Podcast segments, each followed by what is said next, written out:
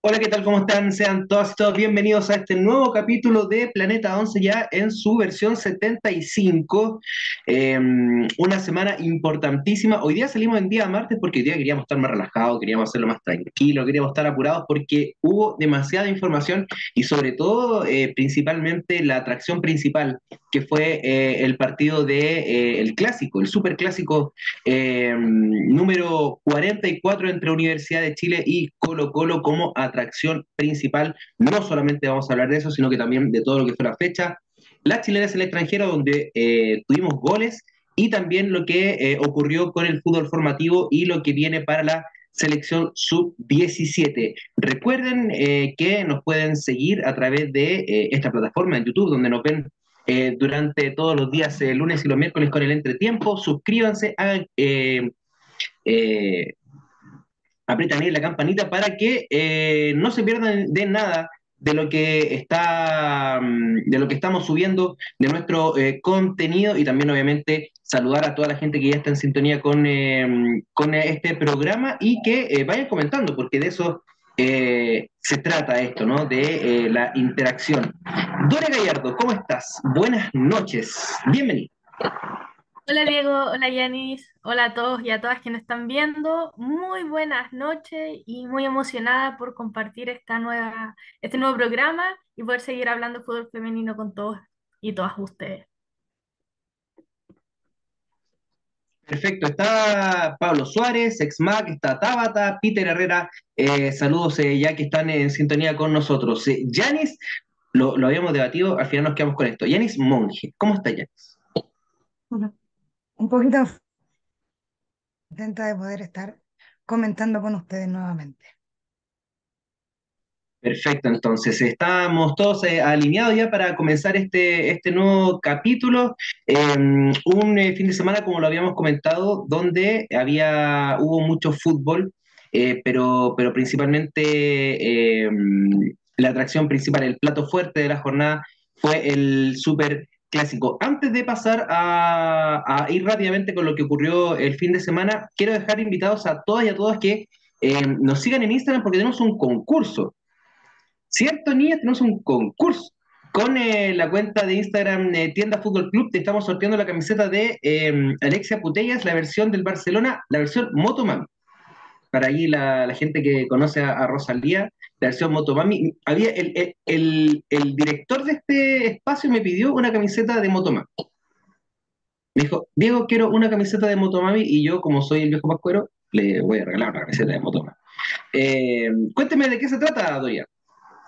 Así es. Bueno, todas las instrucciones primero están en nuestra cuenta de Instagram en Planeta 11 FM, así que vayan, tenemos ahí el, el- la publicación fijada. La idea es que sigan nuestra cuenta de Planeta 11 FM y la de Tienda Club Fútbol para que puedan participar en, en este... Por ahí se me fue el, el nombre de nuestro, de nuestra cuenta amiga y para que etiqueten a, a- un amigo, una amiga que siga ambas cuentas y suba este, a, este post a sus redes sociales. Así que ahí van a poder estar participando y vamos a estar contándoles también pronto cuando se viene ese sorteo. Eh, eh, ahorita se va a sortear el próximo miércoles en el programa Entretiempo, porque tenemos hartas novedades. Se viene la- el aniversario número 3 también de Planeta 11. Eso ahí lo vamos a estar comentando durante la semana. Yanis, está bien, ahí te, ahí, ahí- ahí te despegaste. Ahí te despegaste. Con Así, problemas de conexión. eso, nada, dale, no, no pasa nada. Oye, em, haciendo un, un resumen rápido de lo que fue esta, esta fecha, ¿qué te pareció a ti? Eh, bastante eh, movida, resultados tal vez para unas o para otras un poco inesperados.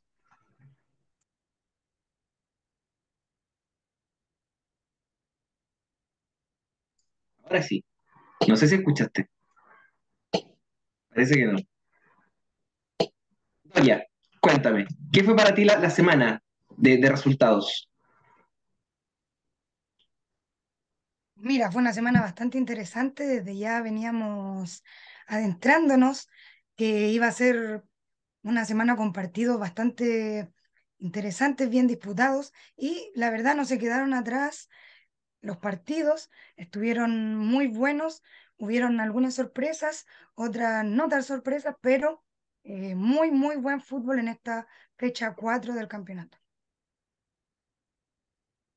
Eh, bueno, entonces si les parece, eh, vamos rápidamente a la revisión de lo que fue esta cuarta fecha del campeonato femenino y vamos a partir al tiro con una, con una sorpresa porque Fernández Vial no venía del, todo, del todo bien, no había cosechado puntos, solo tenía un gol y eh, tenía que eh, recibir a un Audax italiano que eh, había perdido el invicto recién en la última fecha y que tenía mm, venía con un, en, un, en alza, venía con un muy buen rendimiento, la dirigida por Macarena Deisler. Ahí sí, vamos en el momento, nos va mostrando la, la imagen el señor director.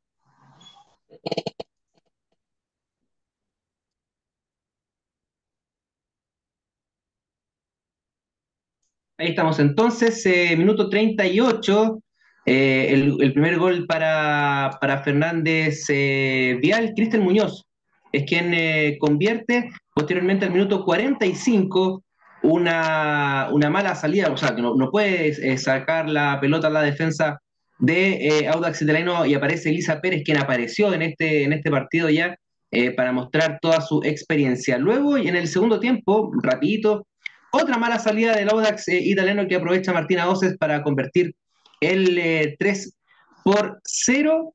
Rapidito, ya eh, sentado a la base de lo que pudo de lo que fue sus primeros tres puntos en este campeonato. Posteriormente, el minuto 5, centro de Oces que rebota nuevamente en Cristel Muñoz, quien anota el, el 4 por 0.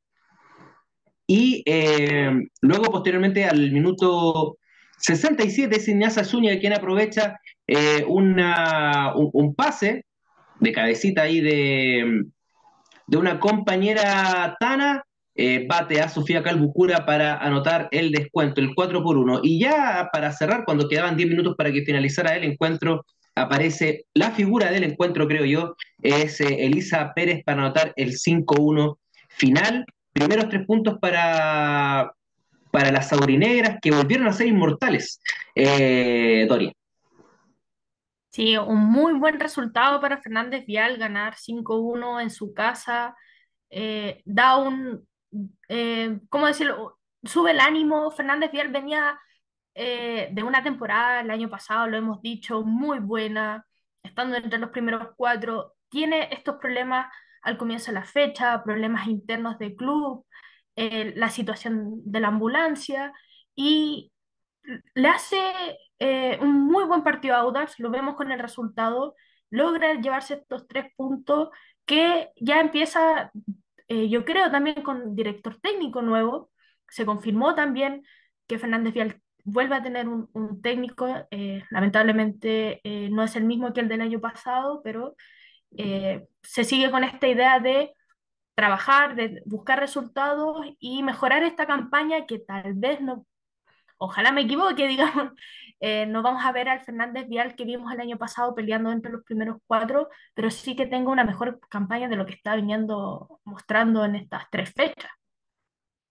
Y, por otra parte, eh, está el cuadro rival, el lado exterior, que había comenzado de muy buena forma, había empatado en, en el norte ante Iquique, luego le gana Cobresal, luego cae eh, estrechamente ante Santiago Morning en, la Florida y eh, ahora cae de una manera un poco más categórica Yanis, eh, enfilando su segunda, su segunda derrota consecutiva. Sí, la verdad que venía de complicar, como tú bien dices, a Santiago Morning y esperábamos quizá un partido no de esta manera, pero eh, Fernández Díaz desde el primer minuto se comienza a sentir muy cómodo dentro de la cancha y eso descoloca un poco a Audax Italiano, a mi parecer, y hace que las jugadoras no comiencen a apurarse, sentirse más presionadas y no establecer buenas conexiones dentro de la cancha.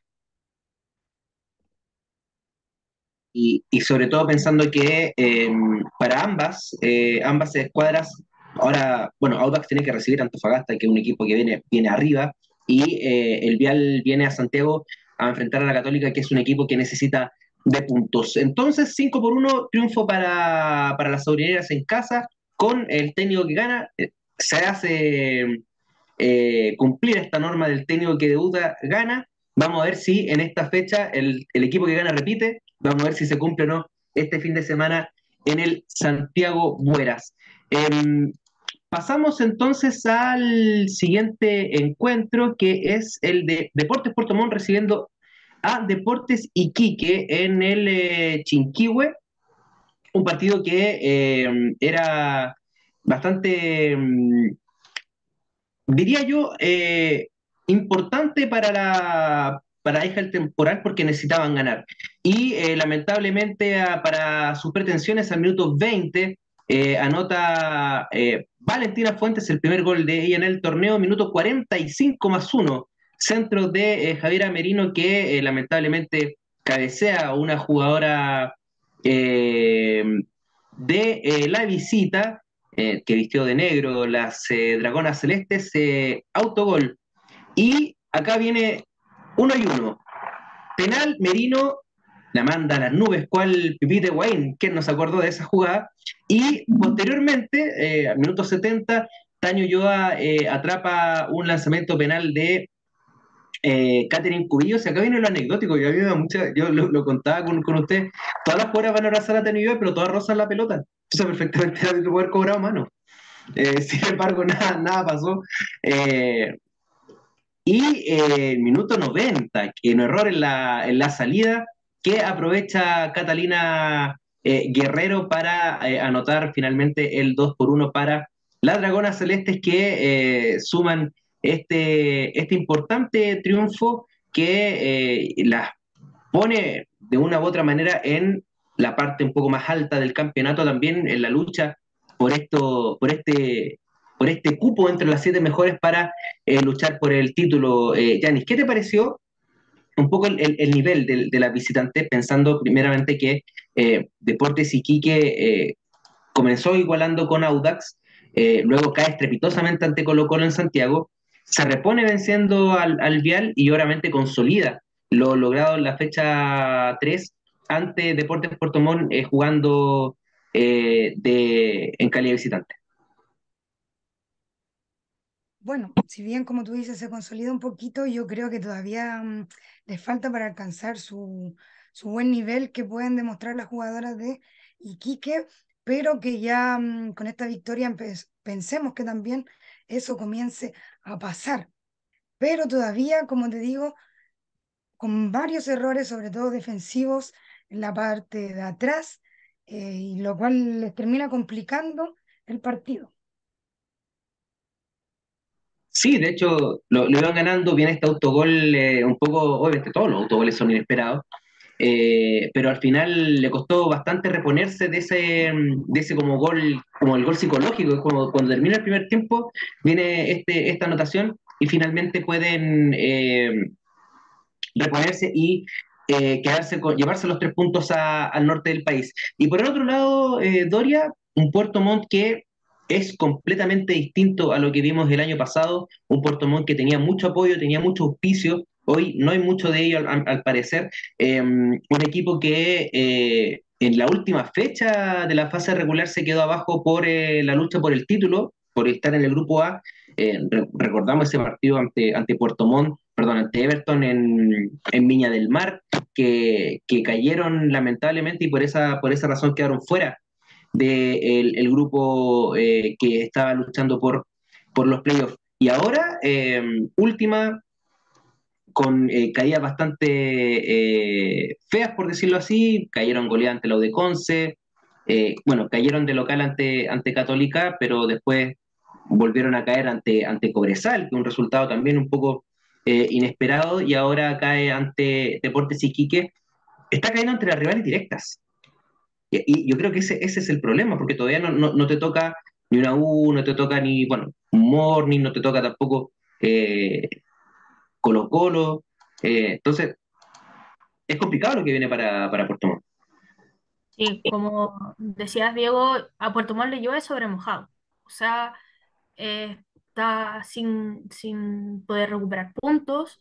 Eh, no plantea mal los, los partidos, sí uno ve a Puerto Montt, no tiene, eh, no es que sea un equipo desordenado, sin ideas, de hecho con Cobresal parte ganando, entonces es muy difícil poder, como tú decías, explicar este, este cambio, qué es lo que, qué es lo que pasó internamente, perdieron algunas jugadoras en, en, este, en este periodo, pero no, no me cabe en la cabeza la verdad que ha pasado con Puerto Montt desde, desde que tú decías que estaba peleando eh, entrar dentro de, este grupo A, digamos, a lo que estamos viendo que está en último en tabla.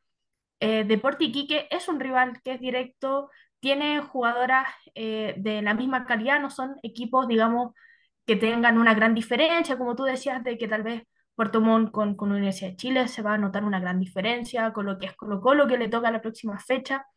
Entonces, lamentablemente estamos viendo esta situación con Puerto Montt y por el otro lado con, con Iquique, como decía Yanis, muy buen resultado de, de visita, que digamos que de Iquique viajar a Puerto Montt es un, es un gran viaje y llevarse este resultado eh, consolida muy bien lo que está planteando Deporte Iquique, que recordemos, igual el, año pasado dentro de, estas primeras fechas Iquique estaba peleando dentro de este grupo A, o sea, no es un grupo que ha no es un equipo que siempre ha estado como último peleando esta zona, si bien lamentablemente la segunda rueda de Iquique sufre este, eh, esta caída y tiene que irse incluso a un partido definitorio, pero compleja situación para Puerto Montt, y una situación que consolida un poco el equipo de Puerto Iquique y ver qué es lo que le viene también para las próximas fechas.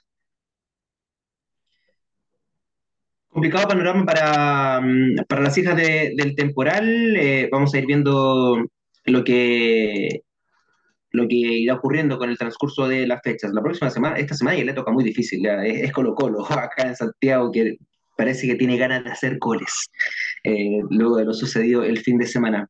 Pasemos entonces, ahora nos vamos de, sur a norte, porque nos vamos a Tocopilla, Cabro Chico Tocopilla, donde mm, Antofagasta eh, venció sobre el final. Se acostumbraron a ganar sobre el final eh, en, el norte. 13 por 2 en el minuto 30, Leslie Olivares anota el, el 1 por 0 Rapidito, la jugada siguiente, un error en la salida, eh, se equivoca Yesenia Jorquera y eh, Marcela Ramírez, eh, la futbolista colombiana, anota el 2 por 0. Y esto fue así, en tres minutos fueron tres goles, porque se abrazaron, volvieron al medio campo, una jugada rápida, habilitación de Aranza Araneda para Karen Méndez, quien bate a Dominique Paredes. Recordemos que Dominique Paredes, el arquero suplente, asume la titularidad por la lesión de mm, la portera Garnica y eh, de muy buena manera de, todas formas. Y cuando el partido expiraba, aparece Camila Gómez Ares eh, de cabeza. Eh, muy buen centro de Micaela Tolosa, una gran jugadora que siempre aparece en el segundo tiempo. Tolosa, la número 19, y parece que cuando nos íbamos todos para la casa con el empate, apareció este golazo de María Alejandra Leal para dejar sin opciones a Camila Pinchera, quien había ingresado en el, en el segundo tiempo, y anotar el 3 por 2 triunfo para Deportes Santofagasta, quien em, el año pasado tuvo muchos problemas para constituirse como, como club. Recuerdo las primeras tres fechas se la suspendieron, la solicitud de, parte, porque no habían tenido pretemporada, porque no tenían donde entrenar, porque no tenían un, directorio técnico. Ahora, al parecer, eh, comenzaron con problemas durante el mes de enero y febrero, pero ya entrenaron y se está notando la mano de, de, Angie Vega desde lo técnico y también con jugadores de experiencia como el Leli Olivares y sobre todo Yanis eh, eh, Tatiana Ariza, que es, si bien no se ve tanto, no nos vemos en el marcador, ni tampoco la asistencia, es una jugadora que que impone presencia. Y eso es eh, importante a la hora de, em, jugar en, primera división. Es una jugadora importantísima, eh, de mucha experiencia y que también le traspasa eso a, sus compañeras. Entonces, se nota, se nota la presencia, eh, se complica bastante el partido para algo que quizá nosotros podríamos haber visto un camino, pero quedó este, este partido bien, bien disputado, donde 2 a 1 iba el marcador favorable para las Pumas y eh, Concepción lo comienza a buscar de múltiples maneras. Se entiende muy bien ahí Tolosa con Camila Gómez también buscando el empate y lo consigue en los últimos minutos, pero solo pasan dos, tres minutos y se vuelve a inclinar la balanza para las locales un resultado eh, importantísimo para Antofagasta que eh, se encumbre en la parte alta de eh, este campeonato. Y con esto cerramos lo que ocurrió el día sábado. Pasamos al día domingo, tres partidos a la misma hora. Comenzamos en em, el norte, no, centro norte, en Coquimbo donde en el complejo Las Rosas, las piratas, esta es la sección favorita de Pablo Suárez, porque vamos a hablar de su Coquimbo. Ganó, ganaron las piratas por 12 eh, a 0. Este resultado debe haber sido un poco más eh, abultado. Hubo una jugada que. Una tijera en la jugada que, pegó, que le sacaron de la línea. Es, ese era el gol de la fecha. Una, una defensa de O'Higgins lo impidió. Priscila eh, Elena, la argentina, la jugadora sin nombre, eh, la jugada sin apellido anotó el, el 1 por 0 y ya sobre el final, cuando restaban menos de 10 minutos, Milenka eh, Gavilán anota el 2 eh, por 0 final para las Piratas que en este retorno a primera después de 12, 13 años está haciendo las cosas muy, muy, muy bien. Yo todavía tengo ese, ese, mm, esa inquietud de por qué no juegan en Sánchez Rubros. Deberían hacerlo deberían hacerlo. Coquimbo es una, una, hinchada que siempre va al estadio. Deberían jugar en Sánchez Ramos. No, no, no pierden nada, solamente lo usaron para jugar la final el año, el año pasado. Doria, importante lo de Coquimbo, O'Higgins, eh, me parece que al final nuevamente va a pelear por no eh, descender esta, esta temporada. Sí, eh, Coquimbo que también en la fecha anterior gana a Universidad de Concepción un un resultado que no era, que no lo esperaba, excepto, claro, obviamente la hinchada de Coquimbo, en los números, Universidad de Concepción era el quien tenía que ganar. Y ahora consolida eh, su juego con, con O'Higgins, ganando 2-0, eh, jugando como es Coquimbo, como siempre lo he dicho, bastante ordenado, eh, sin apresurarse, conociendo muy bien al rival y aprovechando cada oportunidad que tiene. como decías, el, el, el, gol que sacan en la línea, o sea, era, era para hacer el, el, gol de la fecha que no, nadie podría debatirnos que no lo iba a hacer, lamentablemente eh, lo sacan de la línea, y un O'Higgins que sí, eh, se ve que no, no, tiene un juego, que no propone nada nuevo que lo que pasó en la fecha, o sea, el, campeonato anterior, y que va a estar peleando en la zona baja, yo creo que esta temporada. Estoy, estoy completamente de, de, acuerdo con, con, esa, con esa apreciación. La, verdad es que eh, yo insistiría con el tema, jugar en, en, Rumoroso.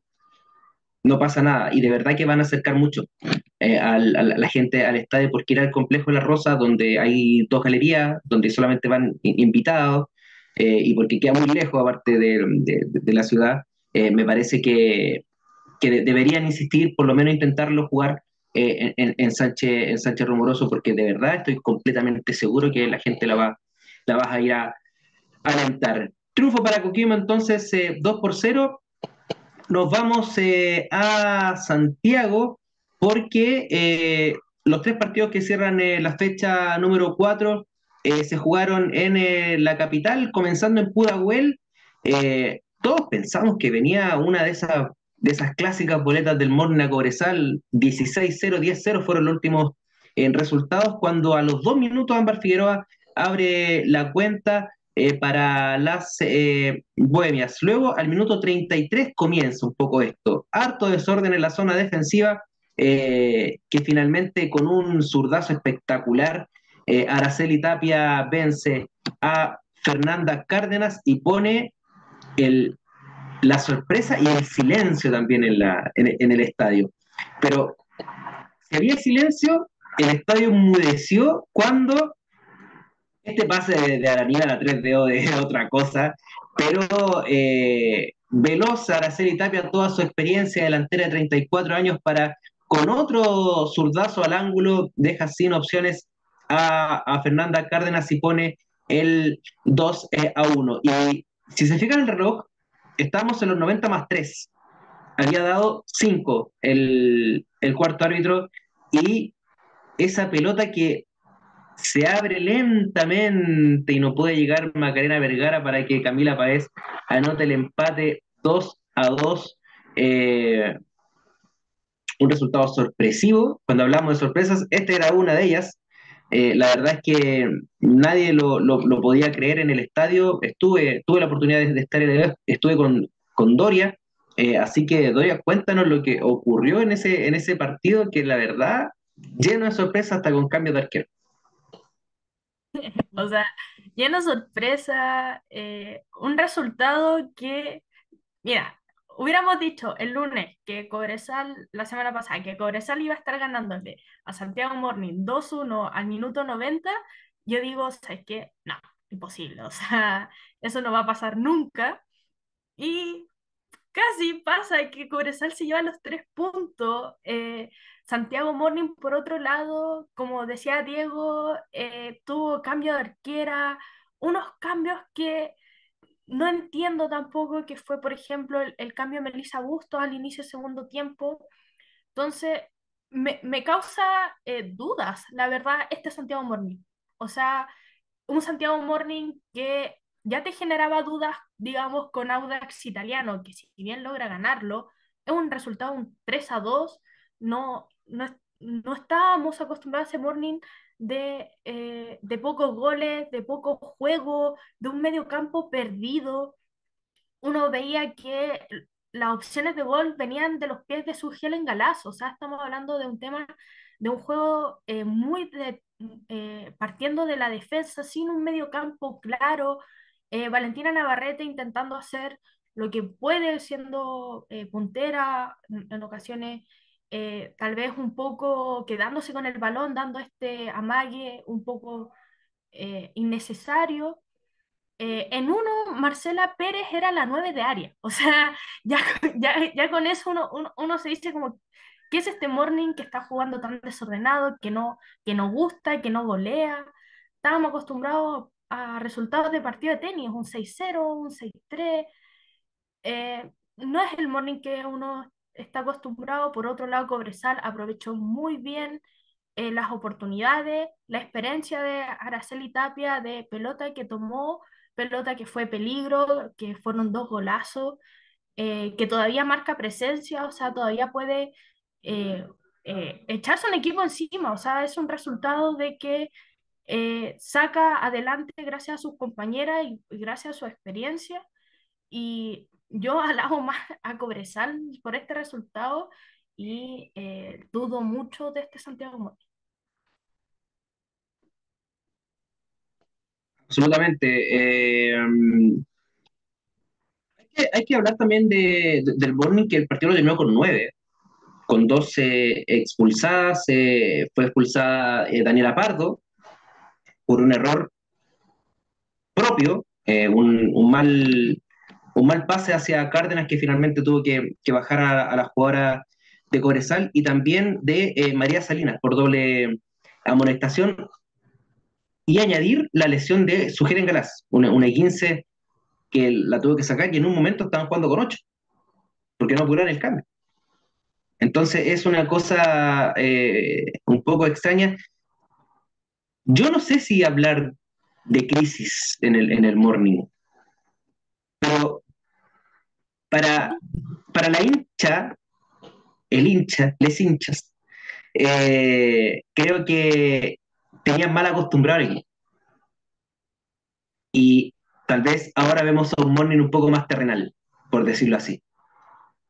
Que antes no jugaban a no que había equipos que era, no jugaban, jugaban para no perder por tanto, y ahora lícitamente van a ir a ganar. Y a mí me parece que el partido que se viene este, este fin de semana contra Higgins va a ser crucial, porque obviamente es un equipo que no, que no ha sumado puntos, entonces ahí vamos a ver si vuelve a ser el, vuelven a ser el de antes o, siguen en esta en esta encrucijada.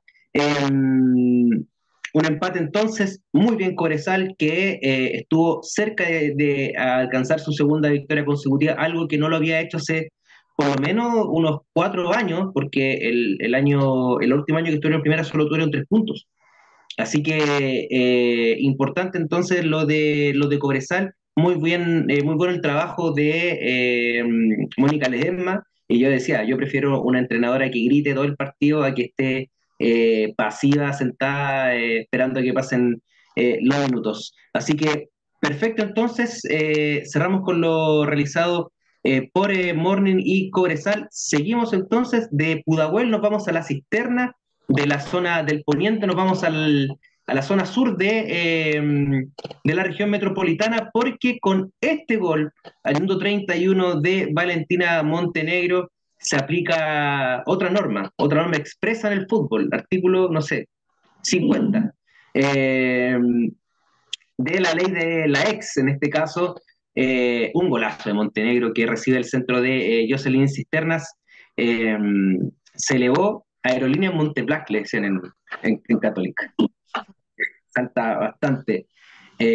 Montenegro como buena jugadora de voleibol para este 1-0 de, Palestino sobre, mm, sobre la Católica. Em, antes de ir a la, mm, al post partido, a las entrevistas que, pudimos eh, obtener, Yanis, ¿qué te pareció este encuentro, el marco de público?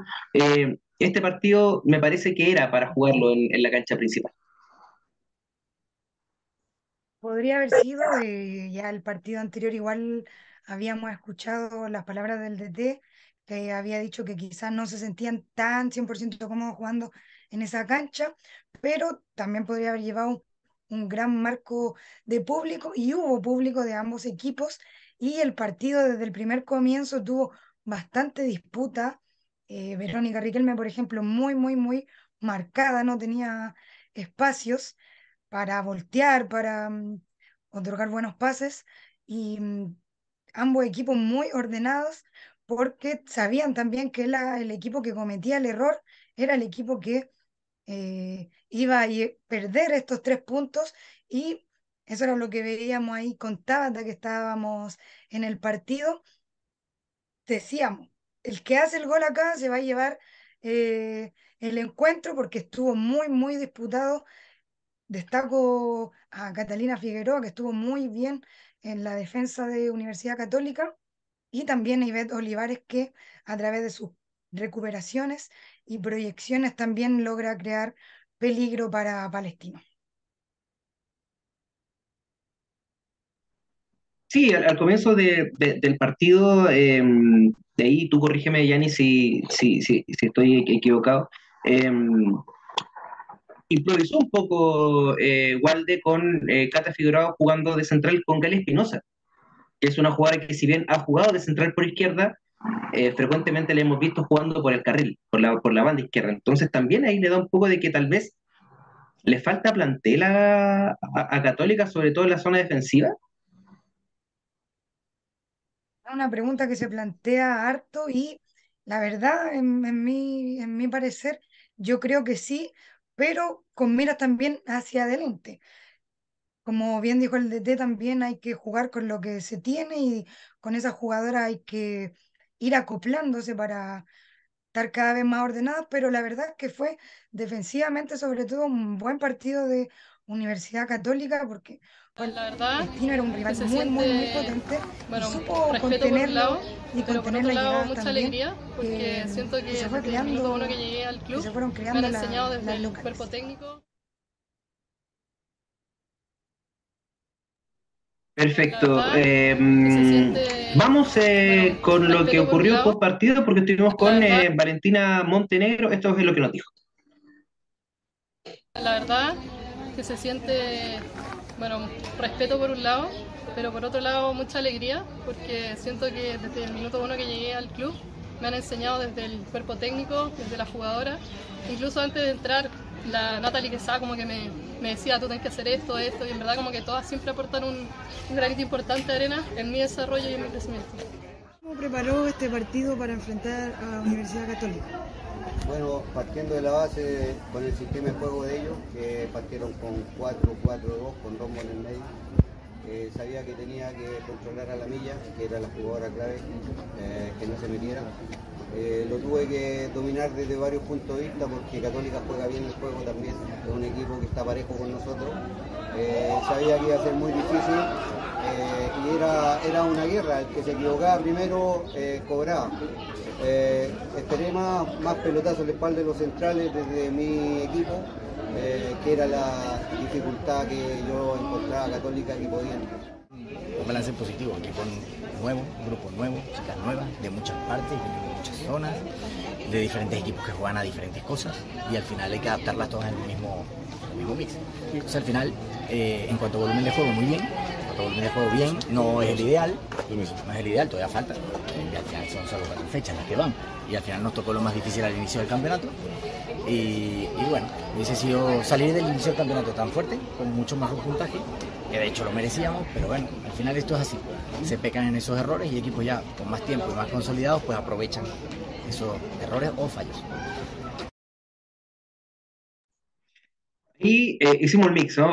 Pasamos, toda ratita y ahí ahora lo, analizamos. Comenzamos con Valentina Montenegro que eh, hablaba de, em, de, la importancia de anotarle a, a, Católica, eh, tú ya ni le preguntaste eh, qué sentía eh, de, tanto tiempo marcarle jugando por Católica Palestina y ahora al revés.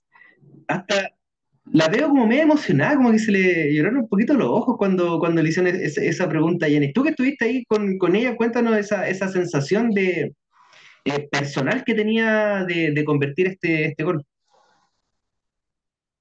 Sí, la verdad estaba bastante emocionada también por, como mencionaban las palabras que, escuchábamos, por el recibimiento de sus compañeras y la fortaleza que ellas le entregaban previo a este partido y también a los otros, que le da mm, esa solidez, podríamos decir, en su entrada, porque desde que entra se nota un cambio en el ataque de Palestino mucho más agresivo y desde su entrada creo que fueron si no me equivoco, uno o dos minutos, que ya llega muy, muy peligrosamente Valentina Montenegro. Así que esa es su entrada y ella también lo ancla a este mm, aliento que le dan sus compañeras previas a ingresar. Ahora, ahora pasando por otro lado, Doria, eh, Claudio Quintiliani, ahora, paréntesis, bueno, va a hablar el profe, habla, habla harto. Uno le hace una pregunta y se, nos va, se nos va, pero está, está perfecto, le, habla de mucha, de mucha, de, mucha pasión y también habla de mucha, de mucha táctica, que, que hace, hace mucha falta también en, el fútbol femenino chileno. Em, ¿cómo, ¿cómo, maneja el, este partido? Habló en la previa eh, que iba a jugar con línea 4, que iba a contrarrestar, por ahí le hacen, bueno, después le hace una pregunta que, que lamentablemente no sale, pero le, hace una pregunta como qué, qué, hizo él, que, que por qué no fue tan abultado, él dice no, yo no creo que haya sido tan abultado, son, somos rivales parejos, porque al final de cuentas, Doria son, y, si la, gente ahí me, me ayuda a, comentar un poco en esto también, son rivales directas eh, en esta lucha por estar en la, en la parte alta del campeonato. Claro, como tú dices, Diego, Palestina y Católica son rivales directas. Estamos pensando en cuál va a ser este equipo el cuarto, digamos, que va a estar ya al final del, campeonato peleando el título, digamos, podemos, eh, bueno, nada está dicho, o sea, son, son solo imaginaciones y, en base a estadísticas de cuáles van a ser los primeros tres, pero el cuarto siempre ha generado la duda y, ha sido este equipo que ha estado como cambiando. El año pasado mencionamos que era Fernández Vial, antes era eh, Palestino. Eh, me parece muy acertadas las palabras del profe Creo que también muy bien el análisis de que a Católica hay que contener a Mirai Cortés. O sea, sabemos que en conjunto con Catalina Figueroa, cuando esté ya más recuperada eh, Terre Paragués, son las jugadoras que marcan la diferencia en Católica y son las que uno tiene que, digamos, eh, controlar, eh, analizar. Mirai Cortés eh, juega muy bien eh, con temas de transiciones, la creación de juego, tiros de larga distancia. Entonces estuvo muy, muy bien contenida por este palestino. Y eh, bueno, lamentablemente por el otro lado, eh, Católica que no está viendo la luz, digamos, del túnel, viene jugando partidos que, como decía después, su entrenador dice que ah, comenzó muy complejo, eh, que tuvieron rivales muy complicados como, como digamos Colo Colo, Palestino en estas últimas dos fechas, pero no sé la verdad, o sea, a mí, me, a mí personalmente me vendieron una católica que iba a ir con todo, que iba, que traía estos grandes nombres, y como que, oye, a la cuarta fecha y sigo esperando, o sea, me siguen diciendo lo mismo, como, no, son las primeras fechas, hay que ver y avanzando el campeonato, pero son estos son los rivales que tú te tienes que enfrentar y tienes que ganar para estar dentro de, de los cuatro mejores al final del campeonato, o sea, no sé, para mí yo escucho excusas más excusas. Sí, bueno, pero también eh, Yanni nos hablaba de que tal vez Católica le faltaba plantel y había que, luchar con lo que, con lo que había. Pero Valentina Montenegro, por ejemplo, se fue ¿eh? y, y, y hoy, y fue fundamental. ¿Qué te parecen las palabras de Ángel Walde? Que yo los veo un poco como justificándose principalmente por, porque le tocaron los rivales difíciles eh, al comienzo. Pero Puerto Montt también le costó, le iba perdiendo 2-0, le dieron puerta al final. Eh, tiene, un poquito como de... No, no, me, voy a retrotraer. ¿Qué te parece a ti eh, eh, esta católica? ¿puede ser una de las decepciones de, de este campeonato, Yanis?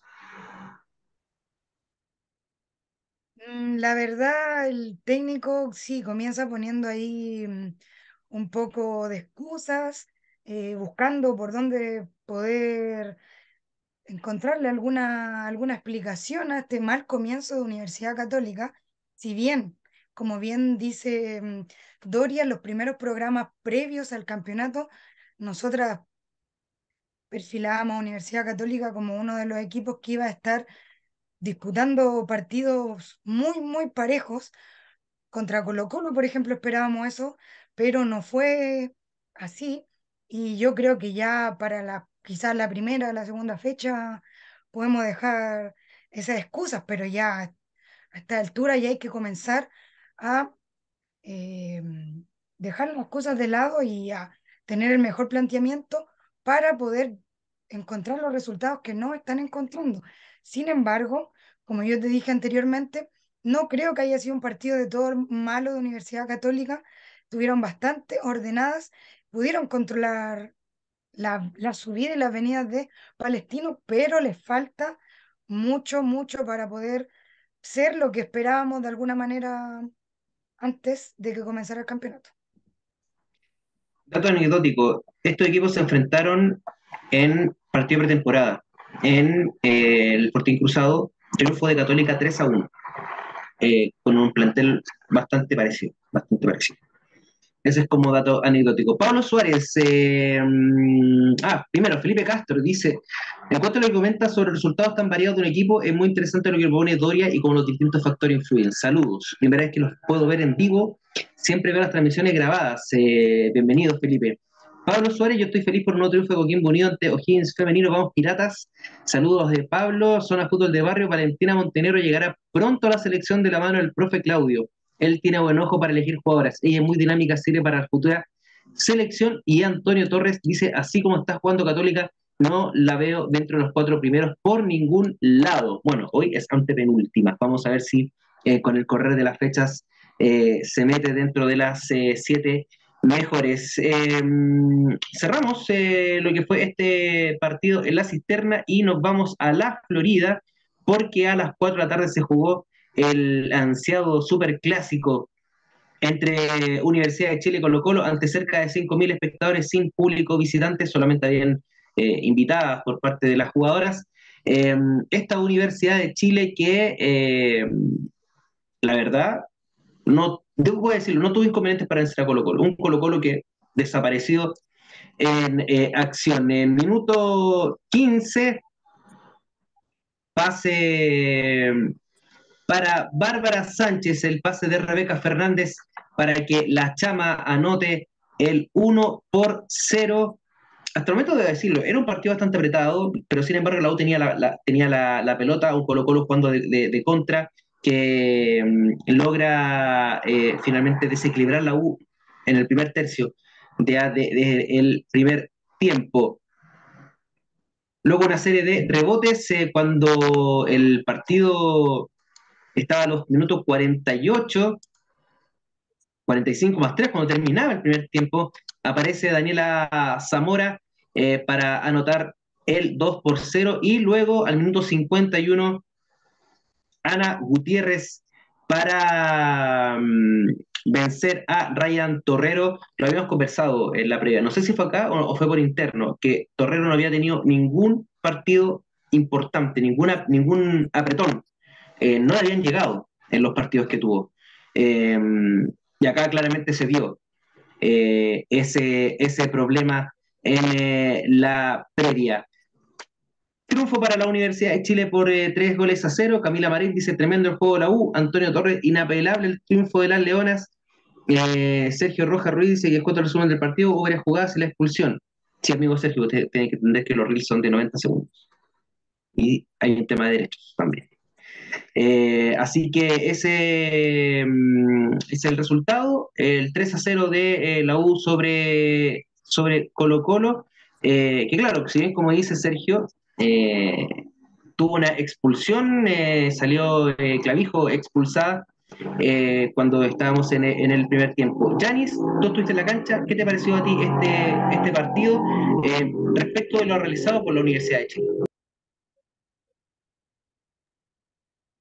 Bueno, fue un partido muy mm, interesante al comienzo. Ambos, ambos equipos, sobre todo la Universidad de Chile, entra con mucha, como con unas ganas de ir a anotar, de ir a presionar, y eso incomoda en primer momento a Colo Colo que no le habían presionado de esta manera, no habían probado los guantes de tantas maneras de Ryan Torero, y la Universidad de Chile ya al primer minuto le prueba los guantes a Ryan Torrero a través de un remate de Daniela Zamora, y ahí se empiezan a dilucidar algunas jugadas que iban a empezar a venir posteriormente con varias Em, pasada de Daniela Zamora, si bien bien marcada estaba Rebeca, que cuando tomaba la, la pelota, la paraguaya, le caían inmediatamente dos o incluso más marcas. No pasaba lo mismo con Bárbara Sánchez y Daniela Zamora y esto lo aprovecharon de gran manera, mostrándose a sus compañeras que a través de balones largos pudieron mostrar peligro en los primeros minutos. Sin embargo, esta incomodidad que tuvo también Colo Colo al principio se le fue quitando con el paso de los minutos y se fue mm, planteando bien en la cancha, pero la Universidad de Chile tuvo buena, buena respuesta defensiva y también de su portera, que mantiene el invicto y que mm, tiene varias tapadas, a mi gusto, válidas por gol, podríamos decirlo. Y por parte de, de Colo Colo Doria, eh, bueno, lo hablamos hace, hace poquito, lo de, lo de Ryan Torrero, que no había sido exigida eh, en los partidos anteriores, en los tres partidos anteriores oficiales, eh, y acá claramente se, se, ve que ante un, apretón tal vez no otorgó las suficientes garantías como se lo hizo Borges en, en, en un lado, hubo dos, tres tapadones espectaculares de de, Gabriela. Y eh, lo otro es, te voy a poner dos nombres, Paloma López, Anaís Álvarez. Eh, ¿Por dónde crees que pasó esta derrota de Colo Colo? O sea, como primer comentario, eh, me va a perdonar la, la hinchada colocolina con lo que voy a decir, pero creo que Colo Colo pierde este partido desde el minuto uno. Se nota, se notó mucho que Universidad de Chile entró con otro ímpetu, con una fuerza, digamos, distinta a este partido que Colo Colo no, no, no la tuvo, como sí podemos decirlo, tal vez lo tuvo en la final, que fue algo que se, se le destacó en ese momento, pero eh, no la tuvo en este partido y, la, y pierde el, el, partido desde el minuto uno y lo pierde jugando eh, distinto a lo que estábamos acostumbrados a ver a, a, Colo Colo. Y como tú dices, los dos nombres, yo creo que Anaís Álvarez no era para este partido. Eh, si bien ha tenido excelentes partidos, eh, ha, sido muy, eh, se ha parado con, rivales de tú a tú. Estamos pensando que es, una jugadora que tiene 15 años, o sea, eh, si no mal me equivoco. Entonces, tenía partidos muy buenos, pero no era el partido para Anaís Álvarez. Yo creo que lo que podía eh, haber aportado y lo que aportó Michelle Acevedo para el cambio es totalmente distinto. Y una Yesenia Paloma López que entra jugando un poco lento, sin ideas claras, digamos, de partido no sé si habrá sufrido un tema psicológico que sabemos que la hinchada Universidad de Chile eh, la pifiaba cada vez que, que tomaba el balón, obviamente por, por temas eh, deportivos, de cambiarse de un club a otro, eh, pero creo que tampoco mostró lo que estaba, lo que es Yesenia Paloma López. muy bajo también lo que fue Fernando Hidalgo, creo que no tuvo un muy buen partido, de hecho lo comenté con el partido de Católica, que hay un, hay un cambio. No sé qué será, pero no, no, no es la, la, Fernanda Hidalgo que, que, vimos en los primeros dos partidos. Y Ryan Torrero no estaba, eh, como decías tú, Diego, em, teniendo grandes atajadas. En los partidos anteriores no le llegaban a Colo Colo y se notó en, este momento, en, en este momento crucial de que tal vez se nota también la falta de fútbol. O sea, pensemos que Ryan Torrero no tenía club el, el año pasado y eh, hace también dudar si era, si va a, yo creo que va a aumentar el nivel, pero es complejo y muy bien por lo que hace por el otro lado Gabriela Borges, que se consolida. Yo les hice la pregunta el programa pasado si Natalia Campos tenía que volver y eh, creo que Gabriela Borges lo está haciendo muy bien y ahora es la que tiene que temer es Natalia Campos que va a perder la titularidad, no Gabriela Borges. Sí, lo hemos comentado y acá por lo menos creo que los tres concordamos que Debía seguir porque si, si mal no recuerdo. Y si no, ahí busquen el capítulo. Em, Camila Marín, tremendo juego de la Universidad de Chile. Antonio Torres, inapelable el triunfo de las Leonas. Eh, por acá, la U muy superior de principio a fin. Las Leonas gustaron y golearon, nos dice Juan Carlos Martínez. Em, luego vamos a hablar de eso. Partidas del Superclásico Femenino. Felicitaciones también al público, se portó muy bien. Sí, y sí. De hecho, eh, el inconveniente que ocurrió fue por parte de una hincha de Colo Colo, que se metió en un entrenador con Carla Guerrero, cuando Guerrero sale del campo de juego. Eh, ahí Peter Herrera está eh, completamente de acuerdo con lo que dice Janis. Eh, mereció triunfo muy superior a lo que hizo Colo Colo, un partido muy intenso en el primer tiempo, incluso más que algunos del masculino. Partida solo pudo hacer cinco y no quedaba en discusión, estoy completamente de acuerdo, y pudieron ser más goles. la U fue más copera, completamente extraño, porque el, que, el que juega Copa es Colo Colo, Roberto Salinas, eh, la U salió a ganarlo desde el minuto cero a puro fútbol y actitud muy feliz por el rendimiento de la Leona. Se ganó muy bien el clásico y esperamos quedarnos con el Chile 2. Y eh, Juan Carlos Martínez, creo que la Paloma venía con una dolencia que tuvo en la semana. Mereció triunfo para la U. Paloma venía máquina, estaba al 70%. Y lo que mucha eh, gente escribe, Janis, y acá mm, te, te doy la habilitación, arbitraje. ¿Qué pasó con el arbitraje? Otra vez el arbitraje. Otra vez hubo, problemas con el arbitraje, quizás con cosas que no fueron tan, tan determinantes, podríamos decir, pero igual, como mencionábamos anteriormente y también lo decía un entrenador técnico, no pueden dejar jugar tanto lo, el árbitro porque también le juegan contra las jugadoras, o sea, se empiezan a dar y de un lado y de otro. No es que fue más cargado a un lado a otro, sino que ambos equipos no se les cobraron faltas que eran claramente faltas y eso hace aumentar la, el fervor del partido y a, a pegarse cada vez más fuerte. Sí, vi, mucho pechazo, mucho, mucho entrevero también entre una y otra jugadora, sobre todo en el, en el, en el segundo tiempo. Buena parte una U que estaba jugando ya al, toque. De hecho, ahí alguien dice fue 3-0, pero pudo haber sido más claro. Después el 3-0 la U como que, como que se relaja un poco. Entra Caniwan, tuvo dos clarísimas de Francesca, que ahí sí puedo decir, en una se le fue, el otro estuvo muy bien de Torrero, pero los remates iban al medio.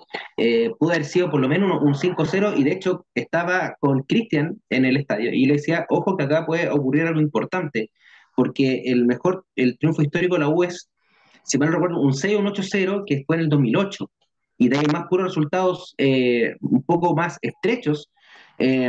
Yo dije, ojo que acá puede venir algo importante, finalmente se quedó en 3-0, un resultado aún así que eh, demuestra lo que ocurre en cancha, en, en, el resultado y también en el juego.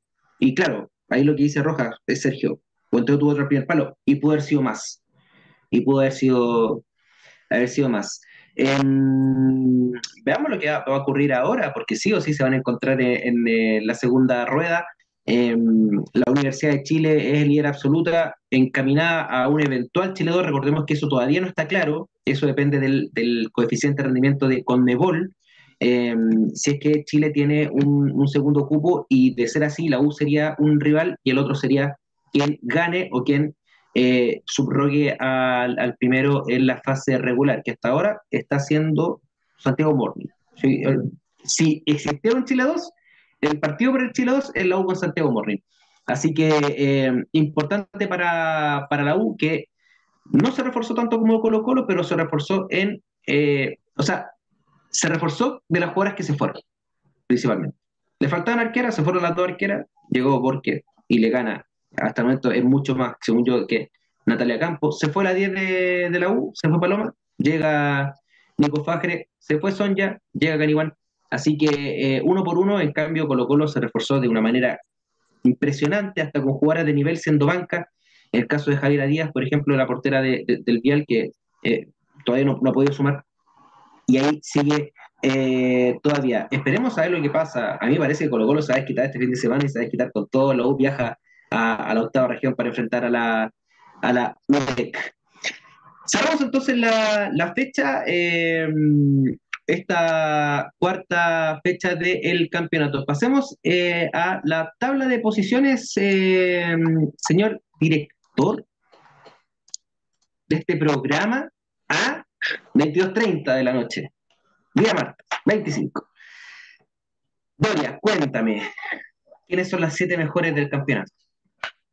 Como veníamos diciendo, Universidad de Chile líder absoluto con 12 puntos, sigue Santiago Morning con 10, Colo Colo con 9 puntos, Antofagasta con 9, con una diferencia de más 2, Coquimbo Unido también con 9 puntos, pero con una diferencia de menos 2, Deportes Iquique con 7 puntos, Palestino con 6 puntos. Si, el, si se terminara aquí, estos serían los, los que estarían en la primera rueda. Después tenemos a Audax Italiano con 4 puntos, Cobresal con 4 puntos por una diferencia de menos 9, Universidad de Concepción con 3, igual que Fernández Vial. Eh, después tenemos a Católica con 3 puntos, también con una diferencia de menos 7, Puerto Montt con 0 puntos y O'Higgins también con 0 puntos. Puerto Montt tiene una diferencia de menos 8 y O'Higgins tiene una diferencia de menos 10. Entonces, sí, este, este campeonato dijera, basta, ahora eh, los cuatro primeros irían a playoff y está metido Antofagasta.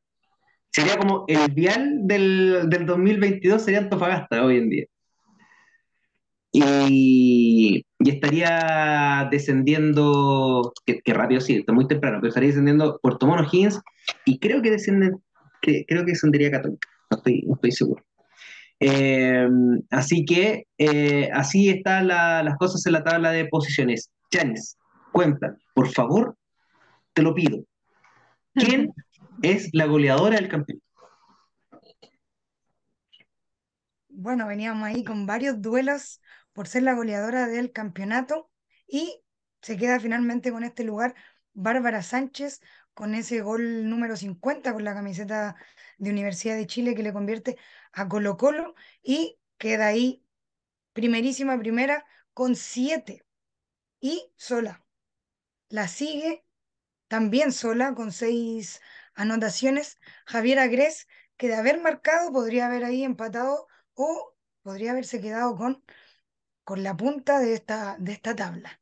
Más atrás, cuatro jugadoras con cinco, con cinco goles. Tenemos a Verónica Riquelme, Isaura Viso, Isidora Olave y Camila Gómez Ares. Perfecto, ahí hay cuádruple empate en el, en el tercer eh, puesto. Eh, Roberto Salinas, muy buena campaña Antofagasta. Sí, sí, que sí. ¿Quién ha sido la mejor habilitadora del campeonato Doria? tenemos como nuestras jugadoras con las tablas de asistencia, ¿no? que Fernanda Hidalgo es la que más ha habilitado a sus compañeras para, para hacer gol, con cinco habilitaciones. Después sigue Camila Pavés con cuatro de Santiago Morning y Javier Agres con cuatro también. Ahí está el, está el duelo Javier Agres de Colo Colo. Así que ahí vamos a ver. Creo que no, no, ha cambiado mucho esta tabla de la semana pasada, si no mal recuerdo. Así que ahí está las jugadoras que más entregan pases para los goles. Voy a volver, voy a volver atrás, descienden tres, así que estaría descendiendo Católica en este momento, tres directos. Así que ahí está. Complicada situación para los. Eh, Yanis, cuéntame quién o quiénes son las mejores porteras del campeonato.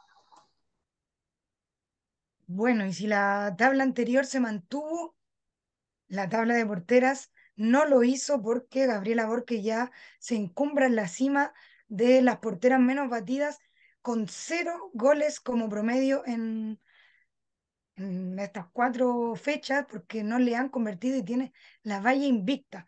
La sigue Ryan Torrero de Colo Colo, que tiene un promedio de 0,75 goles por partido. Eh, de muy cerquita Valeria Rojas con un promedio de un gol por partido de Palestino y Jay de Ventes de Deportes Iquiques también con un promedio de un gol por partido.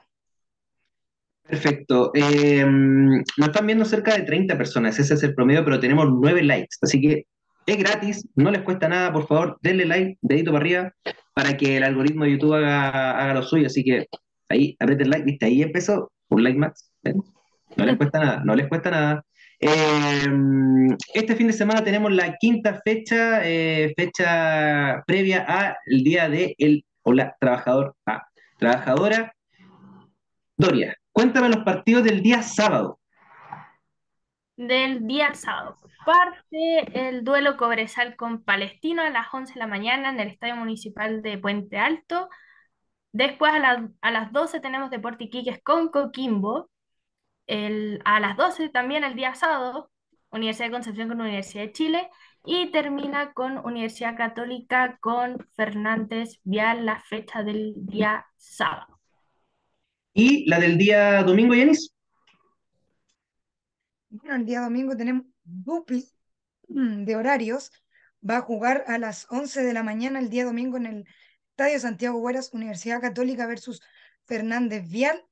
Y O'Higgins con Santiago Morning, también a las 11 de la mañana en el Monasterio Celeste. Luego, el mismo domingo a las 3 de la tarde se va a enfrentar Audax Italiano frente a Deportes Antofagasta en el Estadio Bicentenario de la Florida y en el Estadio Monumental también a las 3 de la tarde Colo Colo versus Deportes Puerto Montt.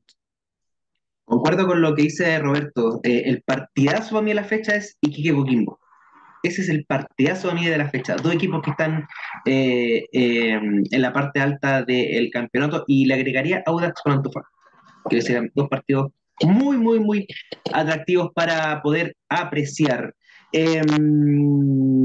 Cerramos entonces, mira, estaba así como al ojo viendo los partidos y las transmisiones, me parece que el único que no se ha transmitido hasta el momento fue el de O'Higgins. O'Higgins es el único que no ha transmitido hasta el momento, así que hasta el momento todos tendrían excepto eh, O'Higgins, que ahí vamos a ver qué es lo que ocurre con esta, esta fecha. Eh, perfecto. Cerramos entonces eh, lo que ha sido el campeonato femenino de primera división, no sin antes recordarle a la gente que nos ve y también a la NFP, es que ya llevamos bastantes días sin primera vez, ya que vuelva pronto, por favor, porque ya están entrando hace mucho, mucho, mucho rato quienes sí están entrenando y quienes sí, está, están jugando. En la fecha 7 es el campeonato formativo del de, eh, fútbol joven en, em, en su séptima fecha, bien digo, queda poquito ya para que termine la fase regular para los eh, playoffs. Y eh, les cuento que en la sub-19 se jugó solo un partido en el grupo, en el grupo 1 eh, San Marco Arica cayó de local 1-0 ante Copiapó. En el grupo 2 destacamos el triunfo de Everton 6-0 contra Recoleta. Palestino también venciendo a la calera. El triunfo de San Luis sobre Santiago Morning, ojo. Eh, que fue después del empate del Mónico Cobresal. Eh, estaba, cuando nosotros nos fuimos, estaban jugando ya la 19. Triunfo de San Luis por 12 a 1. Wanders eh, fue Puente Alto para golear 5 por 0 a Cobresal y San Felipe 4-3 a Deportes Melipilla. En el grupo 3, 12-0 Curicó a Barnechea. Rangers vence a Santa Cruz. Empate en el clásico. Eh, la Católica ante Colo Colo en el Raimundo Tupper, Lautaro cae 3-1 ante la Unión Española, Magallanes anota su primer gol en el campeonato, pero cae 11-1 ante Audax Italiano. Y en el grupo 4, el empate de 2-2 de Ñublense con Deportes Valdivia, 13-1 ganó Huachipato a Recreativo de Puerto Varas, no se jugó la U de Conce con Temuco y el Vial venció 2-1 a Puerto Montt. ¿Me ayudas eh, rápido, Doria, con eh, la tabla de posiciones del grupo 1? Claro. Estamos con Coquimbo con 18 eh, puntos, le sigue Cobreloa con 9, igual que Deportes Antofagasta. Deportes Copiapó tiene 9 puntos, ahí tenemos los tres equipos con 9 puntos. Deportes Iquique tiene 7, San Marcos de Arica 4 y Deportes La Serena que no ha podido sumar puntos, teniendo 0 puntos y con una diferencia de menos 22 goles. Yanis, cuéntame lo que está ocurriendo en el grupo 2.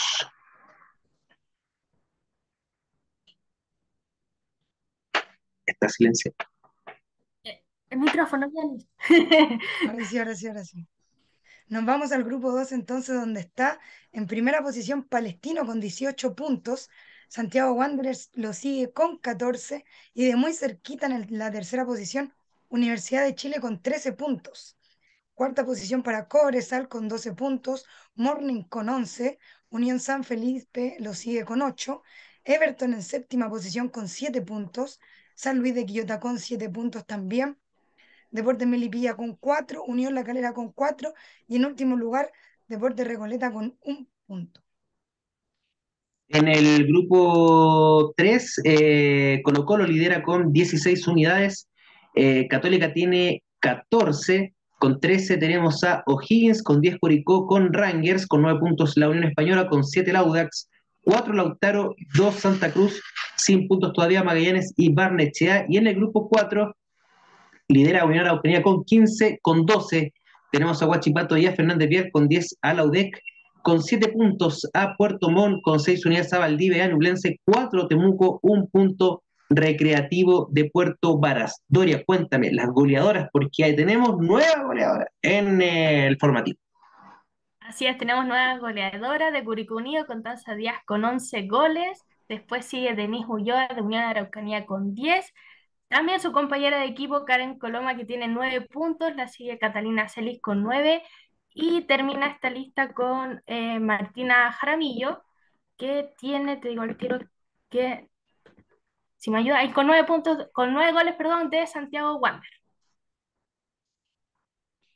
Perfecto, entonces eh, cerramos eh, con la 19, nos vamos con la 16, la sub-16, que eh, si no se jugaron partidos de lesiones, se jugaron menos, la, se jugaron mucho menos. Tanto así que el grupo 1 no se jugó nada. Eh, partido en reprogramación. En el grupo 2, la U 15-0 atrás Andino, Cobresal 1, Santiago Wanderers 3. El grupo 3, eh, triunfo para Colo Colo, se toma revancha de la final del año pasado, pensé por 2 a 1 a Universidad Católica. Ojo, dos goles de eh, Catalina Muñoz, la hija de... Carlos Muñoz. De Carlos Muñoz, sí. Unión Española 6-1 a Lautaro de Buin en el grupo 3 y en el grupo 4, ahí se jugaron todos menos Laudez con Temuco, Ñublense 3-2 a Valdivia, Huachipato 4-0 a Recreativo Puerto Varas, Unión Araucanía 12-1 a Concepción, Puerto Montt 3 y Fernández Vial 2. Pasamos rapidito entonces a la tabla de posiciones, porque en el grupo 1 lo lidera eh, Antofagasta junto con Deportes Copiapó. En el grupo 2 eh, la U tiene 15 puntos y con 12, ojo, que este, este está reñido este, porque pasan dos de cada grupo y quien eh, iguala en el grupo 2 es Everton y Wanderers. Ambos tienen 12 unidades. En el grupo 3, todo igual, Colo Colo lidera segundo la Católica y en el grupo 4, en igualdad de puntaje está Huachipato y Unión Araucanía y más abajo aparece Recreativo de Puerto Varas con 15 goles. Eh, Yanis, ayúdame con la tabla de goleadoras de la I6. Vamos entonces con la tabla de goleadora que se mantiene ahí la cima Baitiare Pardo de Universidad Católica con 15 goles, Rocío Bañares de Recreativo Puerto Varas con 12 goles y Antonella, Antonella Hernández, digo, de Unión Araucanía con 12 goles también.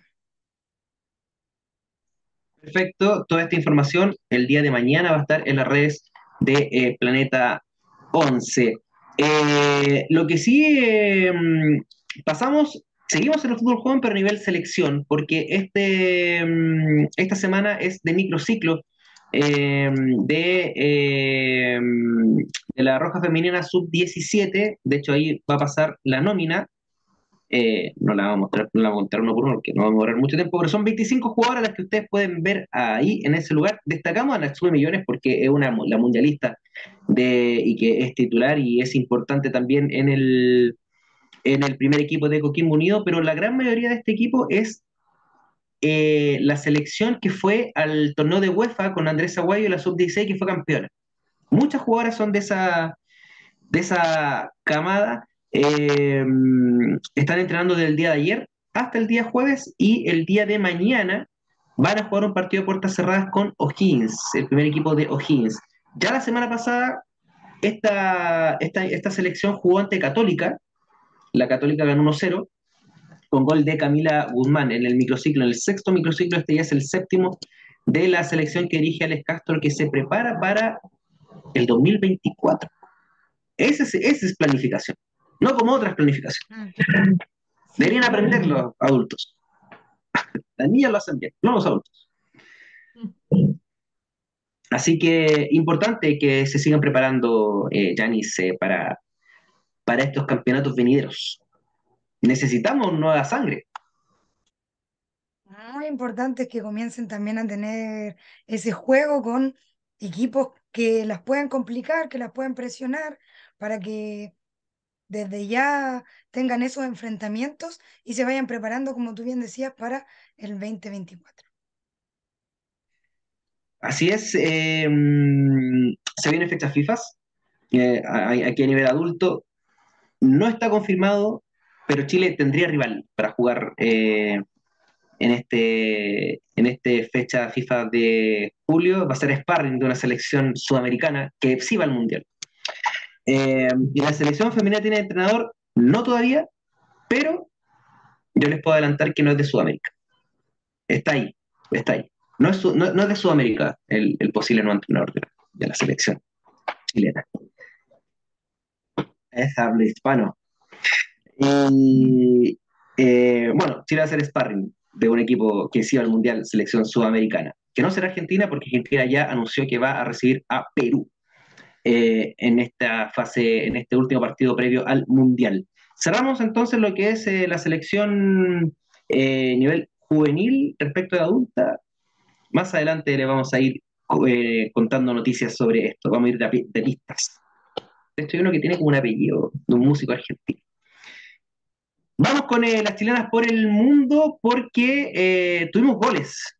Tuvimos goles este fin de semana que lamentablemente no pudieron ayudar a ganar pero sí es importante que eh, esté marcando. Quien sí ayudó a ganar fue Francisca Olmos en Argentina, porque el día viernes se enfrentaron al SAT y eh, con este gol olímpico eh, vencieron y lograron el primer triunfo para el porvenir. Jugó Connie González en el, en el pórtico, Francisca Olmos, estudiante de medicina, se fue a estudiar medicina a Argentina para, y juega en el Porbe para anotar este 1 por 0 que le dio la primera victoria al conjunto trasandino. Sobre eso, eh, hoy eh, pudimos eh, identificar a una jugadora chilena que está en la juvenil de Racing de Avellaneda. Racing, que es Danae Sagredo, que jugó en Colo Colo el año pasado. Fue campeona con la juvenil.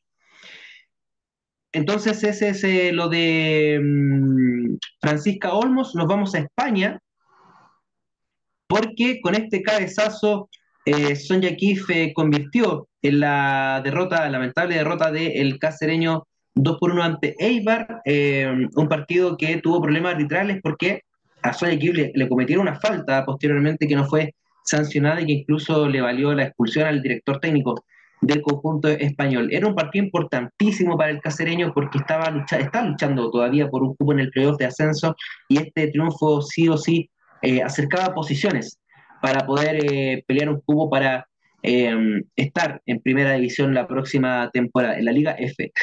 Liga F.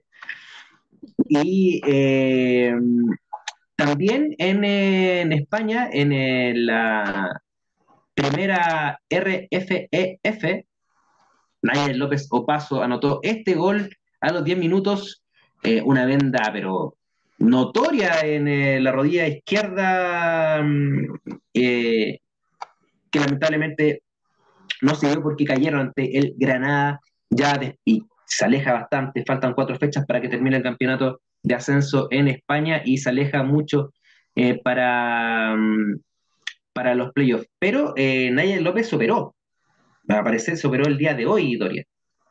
Sí, está confirmado esta, esta lesión que venía ya acarreando de un tiempo.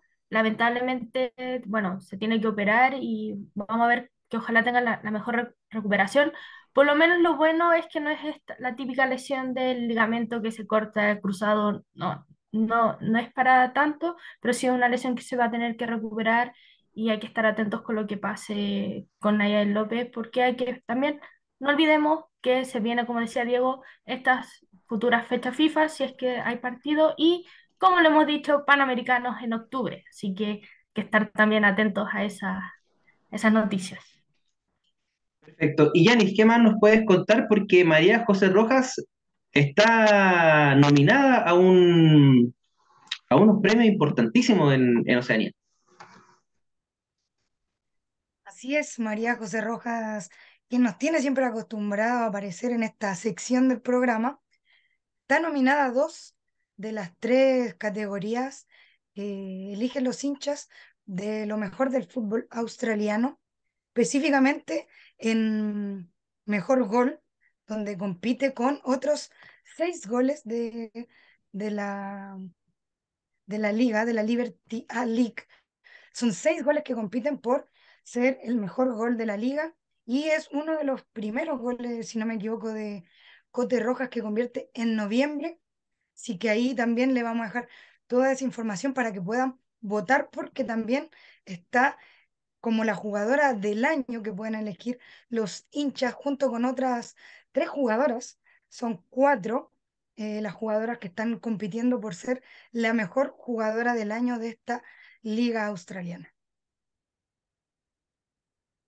Quienes siguen en sintonía eh, con eh, nosotros, dejamos el link ahí en, la, en, el, en el chat para que voten. Eh, están dos categorías, por jugadora del año elegida por los fans y también por el gol de la temporada. ¿Tenemos más noticias, Yanis? Cuénteme dos. podríamos... Cuénteme dos. Siempre tenemos, siempre tenemos más. Eso, eso. Bueno, siguen las chilenas ahí disputando también lo que es arriba y lo que es abajo. En el caso de Camila Sáez, consigue el Deportivo a la vez un importante triunfo para escapar de lo que es el descenso, que está bastante peleado en esta liga. Tienen 18 puntos, son dos descensos directos. La otra, el otro equipo también tiene 18 y el equipo que está arriba tiene 20 puntos y es el Villarreal de Francisca Lara además. Así que ahí también se van a dar esas interesantes movidas en el fútbol español. Y em, bueno, lo de lo de Camila, Camila Sáez, em, peleando ahí por, por, no, por no descender. El año pasado era con el Rayo, ahora con el Alavés. Eh, no la deja tranquila el descenso a, a Camila eh, Sáez. Y em, Karen Araya, importante. Respecto de Karen Araya, que eh, ganó 2-1 el Sporting Huelva y que este quinto lugar del Madrid es el mejor histórico. El año pasado estuvieron luchando por no descender y ahora están quinta, si bien están muy lejos de Champions, están como en, justo, son, quedan quedan cuatro fechas, están a, están a 12 juntos, el, justo el Levante, es muy, es muy eh, poco probable que pueda acercarse a ese, a ese puesto de eh, Champions. Eh, y así cerramos entonces un poco lo que ha sido el, el, las actuaciones de las chilenas extranjeras, las más importantes. Si quieres saber en detalle, entra al Instagram de Planeta 11, Planeta 11 FEM, para que no te pierdas de nada. Palabras al cierre. Dore Gallar. Obviamente, a todos y a todas que nos están, que nos están viendo, eh, muchas gracias por estar, eh, Diego, Yanis, y poder compartir y poder conversar de toda la información del fútbol femenino. Así que muchas gracias. Es parte feliz de esta semana estar con ustedes. Así que gracias. Yanis. Bueno, darle las gracias a la gente, también disculparme que estoy media enfermita por la voz, pero también dejarle invitado, porque vamos a tener en otro programa que tenemos una entrevista muy, muy, muy buena con una invitada de lujo. Lo único que les puedo adelantar para hacerle algún spoiler es que está ahí en el podio de las goleadoras. Así que ahí tenemos una jugadora importante en esta entrevista que hicimos con José, mandarle también un saludo a la José y agradecerle a ustedes por comentar y estar siempre en sintonía con, con nosotras. Oye, contémoslo, si se, están quedando hasta tarde, tenemos que darle esa primicia, pues, Ya, suéltala, Yanis, vamos. Cuéntalo, dilo todo, no calles nada. Bueno, la, ya que me obligan, nada más que decirles que no es la chama como nos dicen acá nuestros amigos, pero es... ¿Cómo? Con dos apellidos. apellidos y no es chilena, así que ahí también quizá van a poder comprender de mejor manera. También decirles que en su debut convirtió cuatro goles. Y ahí van a saber inmediatamente quién es. ¿No podemos dar más pistas? es que yo soy rajado la gente. Eh, es Argentina, eh, jugó la final de la Libertadores y ahí la chuntar. Qué fácil. Ahí está. mira, si aquí en los comentarios ya la chuntaron también. Es que la gente que nos ve sabe. La gente que nos ve sabe. Eso es. Está perfecto. Está muy bien. Camila Gómez Ares y tuvimos una muy buena y entretenida conversación para que estén pendientes a todo lo que ella nos contó sobre su llegada a Concepción, em, su paso por Boca y lo que se viene en, en estas nuevas fechas que van a recibir a la Universidad de Chile. Así que cómo esperan ese partido también que lo enfrentan de local. Así que atentos para el día el miércoles, a eso de las 9 de la noche, van a poder ver la entrevista con Camila Gómez. El día de mañana y eh, recuerden que la próxima semana sorteamos la camiseta del el Barcelona y la próxima semana es el especial de eh, Entretiempo edición aniversario, cumplimos tres años, eh, vamos a tener buenas invitadas. Tenemos una chilena que canadiense que el hermano futbolista que jugó en Colo Colo, jugó en el Vial y debe estar en el mundo. Ya lo dije. Muchas, muchas pistas, Dios, muchas pistas. muchas pistas. Y, vamos, a tener más de una invitada. vamos a tener una que hoy día juega en un equipo que... de la franja. Eso. Doria, Yanis, Cristian. Cuídense mucho. Gracias eh, a todas y a todos por estar con nosotros, a la gente que se quedó, que le da like, que nos comparte, que nos tira buena onda. Importante siempre recibir feedback de eh, todo nuestro contenido. Cuídense mucho, que tengan una muy, muy, muy buena semana. Chao. Chao. Chao.